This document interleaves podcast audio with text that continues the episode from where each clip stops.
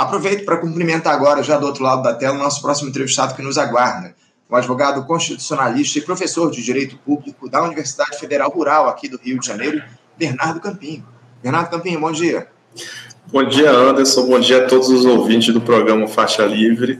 Em primeiro lugar, desejo um feliz ano novo para todos, que 2024 traga muita saúde, é, paz, felicidade na vida de todo mundo. Aí, parabenizar a equipe, mais um ano do Faixa Livre aqui conosco, fazendo um jornalismo de altíssima qualidade. Mandar um abraço fraterno para umas figuras que eu não vejo há algum tempo, mas são muito queridas: o Paulo, o Cid, é, a Cláudia, que é produtora que faz contato também para as pautas, toda essa equipe aí que faz o programa acontecer, e, claro, o nosso querido Anderson, desejar um feliz ano novo para ele, que começa especial é, agora aqui, não sei se os ouvintes sabem, mas o Anderson está de novo amor, então felicidades aí ao novo casal da esquerda brasileira.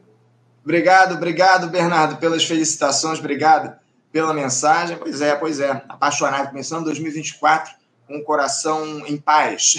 Uhum. Obrigado pela presença, Bernardo, acima de tudo pelos votos. Espero que a gente tenha um 2024 melhor do que a gente teve aí ao longo do último período. É sempre um prazer fazer esse diálogo contigo aqui no nosso programa, Bernardo. E a gente queria tratar contigo, aqui começar esse nosso diálogo de hoje, Bernardo, falando a respeito da, de um, desse um ano que a gente vai ter aí na próxima segunda-feira completados daquela tentativa de intentona em Brasília, que destruiu as sedes dos três poderes no 8 de janeiro, liderada pelo bolsonarismo e que provocou um verdadeiro rebuliço no país logo nos primeiros dias da gestão do presidente Lula, colocando à prova o governo.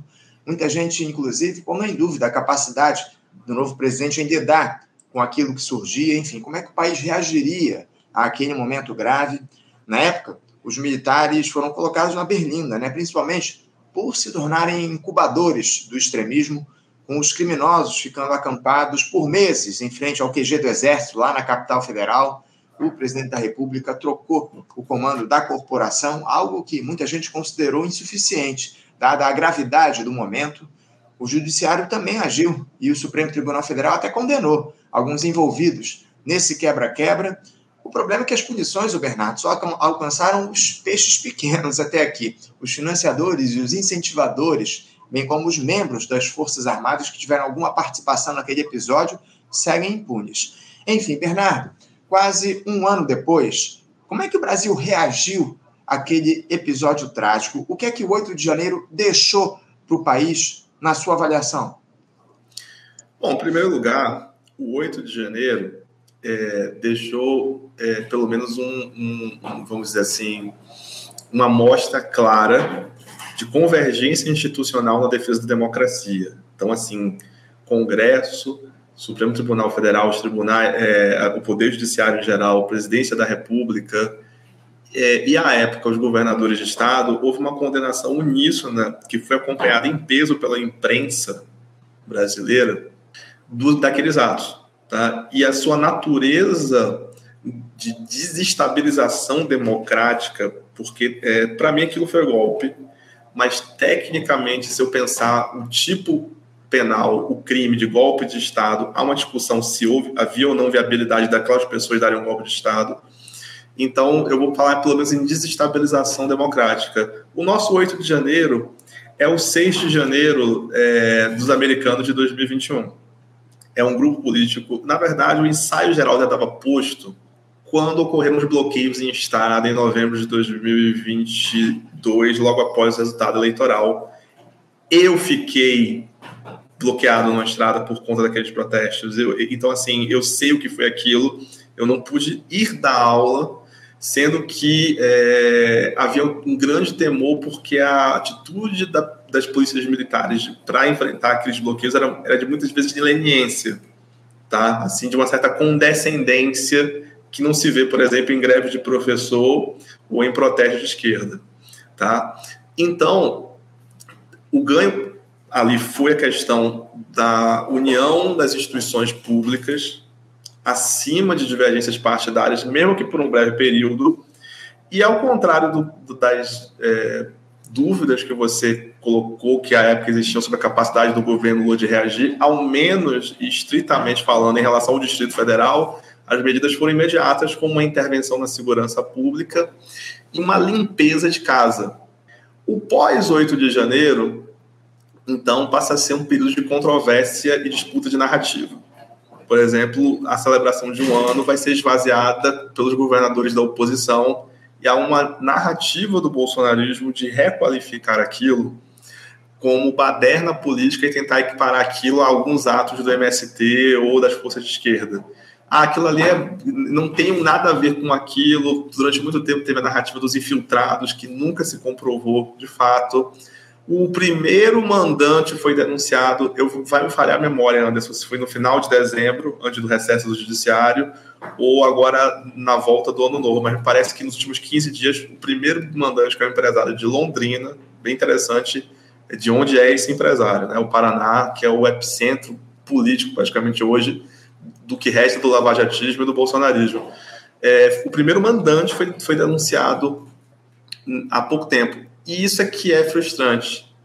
Houve um esforço imenso de é, identificar e punir em massa os réus, e aí tem uma discussão muito grande se o Supremo Tribunal Federal era o foro apropriado e se o Supremo tem capacidade institucional para dar conta de um julgamento massivo dessa, dessa magnitude, porque não é a missão institucional do Supremo, propriamente, não é para o que ele existe na Constituição, em, a princípio, em tese, mas é, isso também foi uma prova para o Poder Judiciário e para as instituições do sistema de justiça. E a Defensoria Pública da União, Anderson, está de parabéns, atendeu com profissionalismo, com dedicação, é, com diligência, é, todos os presos do 8 de janeiro, os chamados presos políticos na narrativa bolsonarista. Então, é, a Defensoria Pública provou que é uma instituição de Estado. Pelo contrário, muitos réus declinaram do atendimento de defensores públicos, alegando que eles eram comunistas. Então, é, e a Defensoria Pública disse: Ah, mas eu, a, cela, tá, a, a cela é ruim, a comida é porcaria. Eu disse, amigo, o sistema penitenciário é isso. Você não tem direito a um tratamento VIP aqui, você tem direito a uma boa defesa. Então, jogou para uma parte da opinião pública também um pouco das mazelas do sistema penitenciário que não estava pronto para, naquele momento, receber um input tão grande de presos, que foram mais, até saltar todo mundo, tornozeleira, não sei o que lá, chegou-se a ter um pico de quase duas mil pessoas detidas numa penitenciária que não tem uma capacidade muito elevada. Aí você negocia transferência para os estados, liberdade provisória, enfim.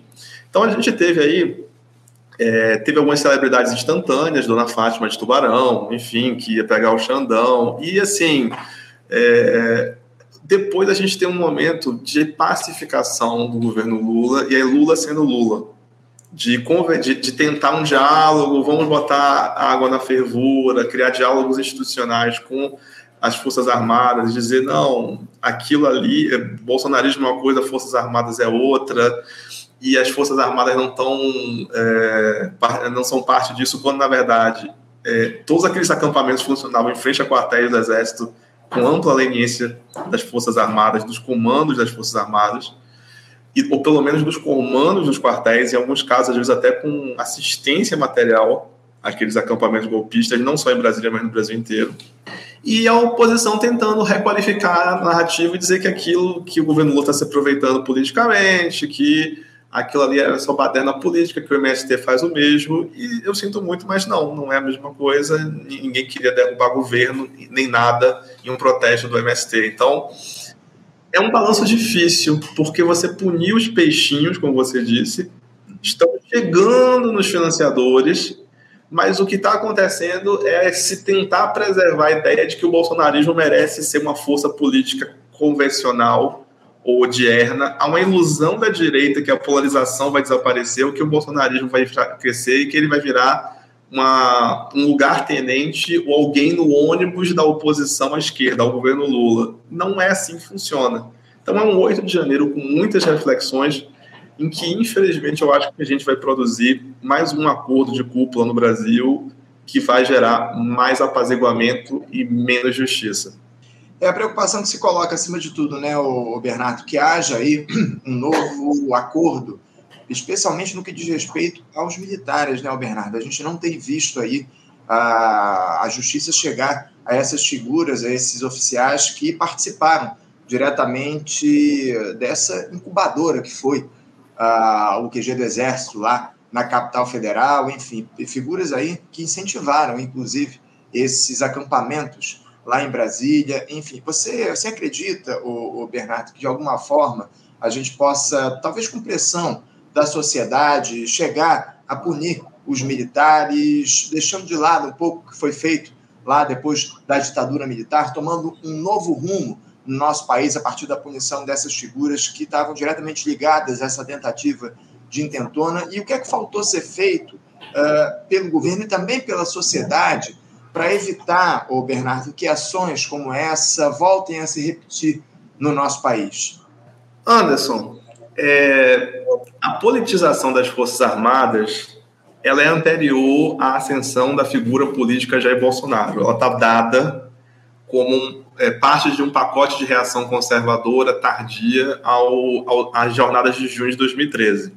Tanto que, assim, os militares passam a ser, é, nas eleições de 2014, já tem um aumento exponencial de candidatos militares, e no impeachment houve uma conveniência é, discreta das Forças Armadas com o que estava acontecendo ali. E no governo Temer, a gente tem já alguns episódios de sinergia, de convergência entre Forças Armadas e o poder político de ocasião. Mas a simbiose que se viu no bolsonarismo é inédita, pelo menos em é, é, 40 anos, desde de quase, de quase 40 anos de redemocratização. Os pontos chaves continuam não sendo abordados pelo, pelo governo Lula e pelas forças políticas, mesmo de direita, moderadas. Por exemplo, é, a ideia da, da quarentena para militares entrarem na política após deixarem é, seus postos e patentes. Então, a quarentena, assim, você militar não pode se licenciar para concorrer, você tem que se desligar das Forças Armadas, acabar com essa história de coronel, sargento, capitão, porque isso atrai voto, é uma forma de desequilíbrio da disputa eleitoral, é, usar isso mesmo como nome político, e nada avança nesse sentido. Então a gente tem outras questões e a, e a, bomba relógio não é bem. Não que as Forças Armadas sejam um cenário tranquilo, mas a bomba relógio mesmo são os PMs. Tá? Então, assim, é, passou da hora de você ter a discussão sobre polícia de ciclo único, ou é, ah, é importante existir um braço militarizado, mas sob supervisão e controle civil que seja. Entendeu? Então, é, nos últimos 30 anos, as pessoas tiveram a ilusão de que botar curso de direitos humanos no curso de formação de oficiais era suficiente. De que falar sobre LGBTQ-fobia, é, sobre representatividade, sobre racismo, que isso ia, ia funcionar. E minha experiência, já dei aula em instituição de formação de policial civil e militar, é que essas aulas justamente são vistas para a maioria deles como é, superficiais, fúteis, ornamentais, enfim e não é só ter a matéria, é trazer a matéria para a formação. Qual é a abordagem que causa menor letalidade? Uma abordagem policial que tem, envolva, por exemplo, sequestro com reféns. É, direitos humanos nas Forças Armadas e nas Forças Policiais é discutir como eles se incorporam ao dia a dia é, operacional dessas forças. É como vincular um padrão mínimo de humanidade para o agir policial isso não está sendo discutido em nada. Fora o de sempre, anistia é, casuísta, em que os militares se anistiaram e depois deram uma migalha para a esquerda, é, a, a, falta de uma rediscussão clara desse papel, é, do que foi a lei de anistia e como os acordos ali, ou como, por exemplo, a impunidade sobre o atentado do Rio Centro, que já é depois da lei de anistia. Ou seja, aquilo ali poderia ter sido perfeitamente investigado. Então, vai ficar numa superficial de essas pessoas, esses réus pequenos vão ser punidos e talvez alguns mandantes, mas as estruturas de poder que financiaram isso, igrejas evangélicas, conexões com as Forças Armadas, elas vão continuar é, intocadas. Tá? O, o, o, os círculos e os fluxos de poder que geraram isso vão continuar intocados. Os grandes problemas estruturais também. E o presidente Lula acredita que almoçar com os comandantes militares e ser um almoço descontraído resolveu o problema, de que está tudo bem, porque agora as forças vão voltar à normalidade democrática e agora as forças são nossas, nossas tipo do Brasil, não falo nem de esquerda. É, e uma parte da imprensa se deu satisfeita com a ineligibilidade do ex-presidente Jair Bolsonaro, quando, na verdade, O bolsonarismo é muito mais do que ele. As pessoas precisam entender que a polarização política e o discurso antidemocrático que está íncito, as forças que ou estão no bolsonarismo ou circulam na, no entorno do bolsonarismo ou são o próprio bolsonarismo, que essa polarização política e esse discurso antidemocrático vieram para ficar. E, assim, por enquanto, as respostas são muito insuficientes para dar conta desse fenômeno. Um pouquinho de combate a fake news, mas, assim, a gente não está tocando nos problemas estruturais que nos levaram ao 8 de janeiro, infelizmente.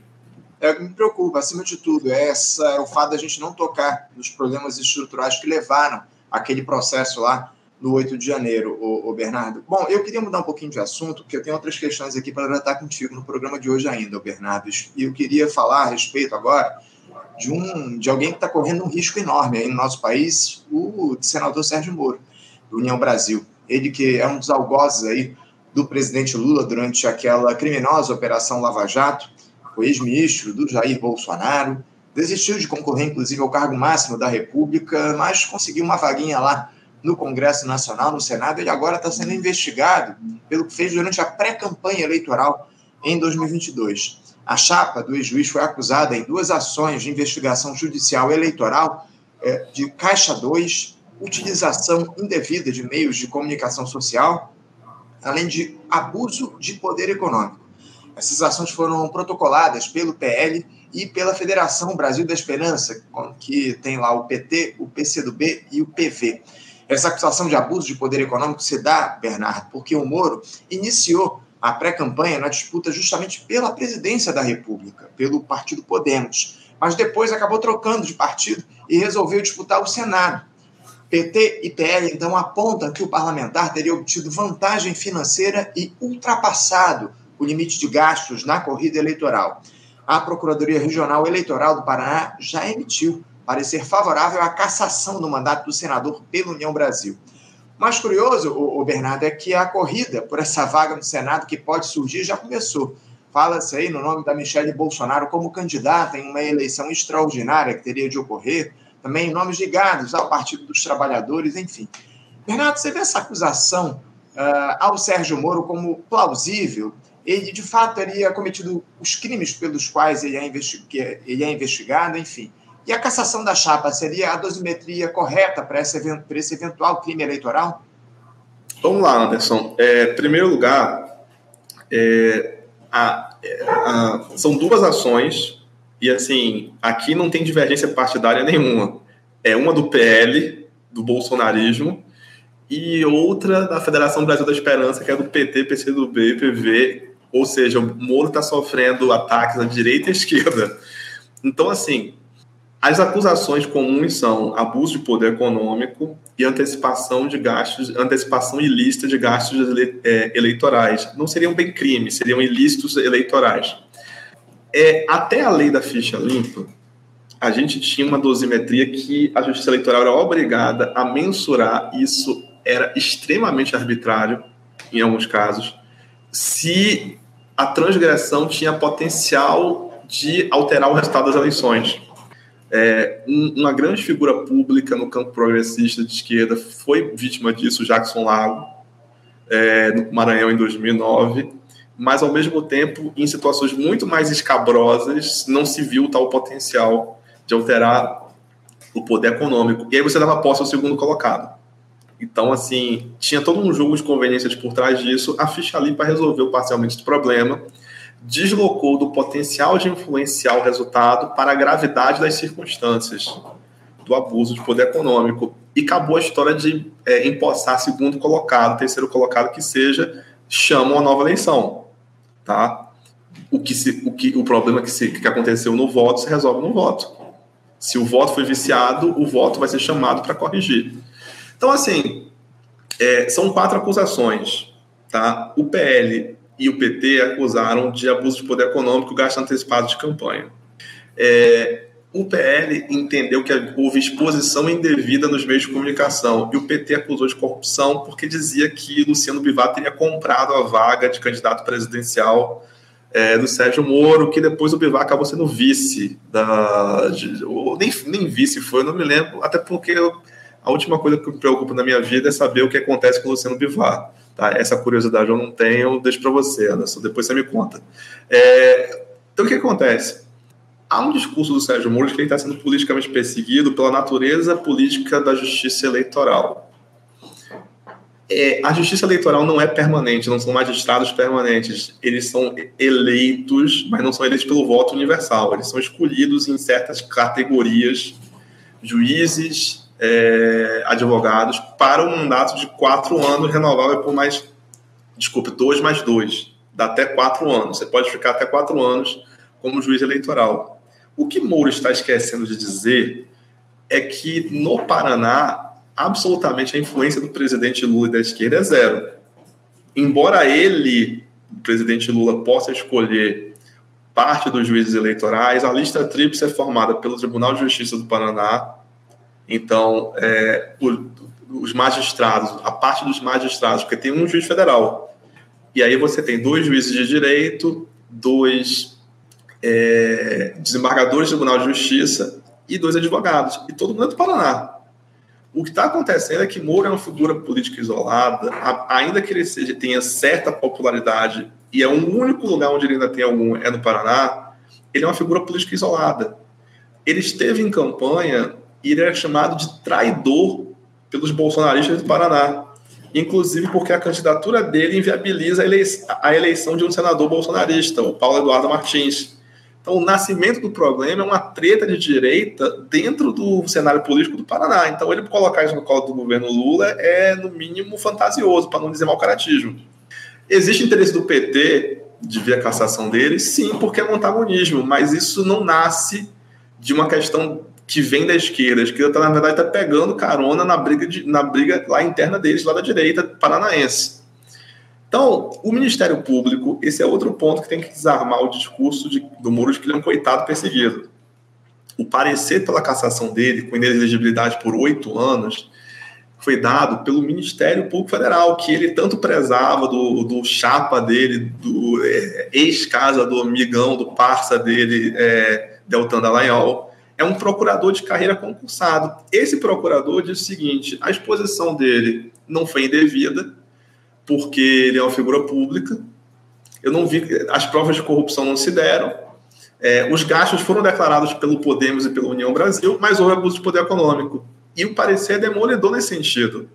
Sérgio Moro gastou 110% do que o candidato médio ao Senado no Paraná gastou, e os gastos deles, somando a campanha presidencial abortada no Podemos e no União Brasil, foram, em março de 2022, equivalentes a 45% de todos os gastos de campanha dele, com, com contratação de equipe de, é, de é, equipe de marketing e de agência de publicidade, distribuição de material, criação de jingle. E o abuso do poder econômico vem de um outro fato. Entre novembro de 2022 e março de 2020, entre novembro de 2021 e março de 2022, ele se anunciou candidato à presidência da República pelo Podemos. Então, ele teve uma exposição midiática desequilibrada em relação aos outros concorrentes no Paraná. Aliás, ele só foi candidato ao Senado no Paraná porque a, filia, a, a mudança de domicílio eleitoral dele foi indeferida em São Paulo. Ele volta para o Paraná. O, um, o, diretório do PL no Paraná chega a impugnar essa mudança porque ele disse: não, se você teve seu registro indeferido lá, você não quer, isso não quer dizer que você pode voltar para cá. Agora, o único cargo para o qual você pode concorrer é presidente da República. Mas essa alegação o TRE do Paraná afastou.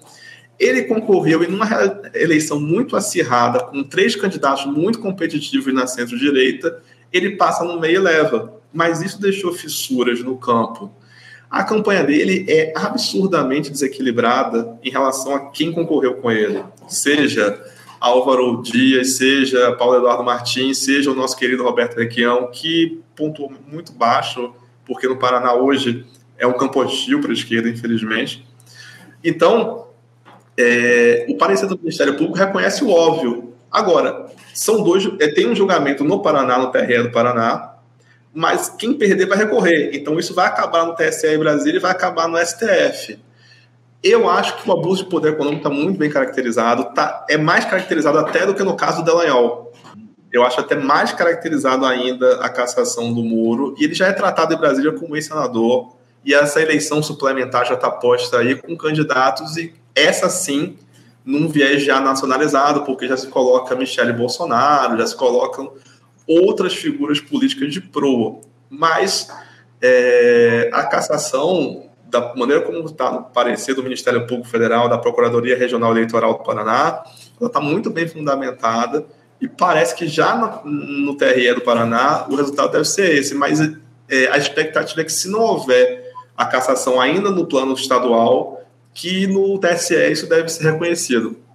É, ao que parece, o Sérgio Moro não vai se livrar aí dessa cassação, como você muito bem colocou. Espero que isso seja de se coloque como didático aí para o país aí nos próximos tempos, né, o Bernardo? Porque a gente sabe bem o que representa essa figura, esse cidadão aí, que eu, eu, te, eu, eu te confesso que acho que Sérgio Moro um dos principais personagens, um dos principais criadores da figura do Jair Bolsonaro. A partir da atuação dele é que a gente chegou aonde a gente chegou no ano de 2018 com a eleição dessa figura nefasta que é o Jair Bolsonaro. O Moro tem muita responsabilidade em todo esse processo. Bernardo, eu quero agradecer demais a tua presença aqui com a gente mais uma vez no Faixa Livre. Eu sei que você está com o teu tempo limitado aqui no nosso programa. Muito obrigado pela tua participação e também, mais uma vez, um feliz ano novo para você. Que a gente possa continuar dialogando aqui no Faixa Livre a respeito das questões ligadas à política, ao judiciário, enfim, muito importante a gente manter esse papo contigo aqui no Faixa Livre. Obrigado pela tua participação, sempre uma honra fazer esse diálogo com você, Bernardo. Obrigado, Anderson. Obrigado pelo convite, pela compreensão. Desejar mais uma vez feliz ano novo para você, para todos os nossos ouvintes, para a equipe do Faixa Livre é, que continuem fazendo mais um ano de jornalismo de excelente qualidade, investigativo, opinativo, crítico, trazendo os verdadeiros debates. E um abraço fraterno para você, que eu já trato como amigo. Parabéns aí pelo novo amor. Ela, ela conseguiu te convencer a largar o azul da ministra Simone para o vermelho de volta.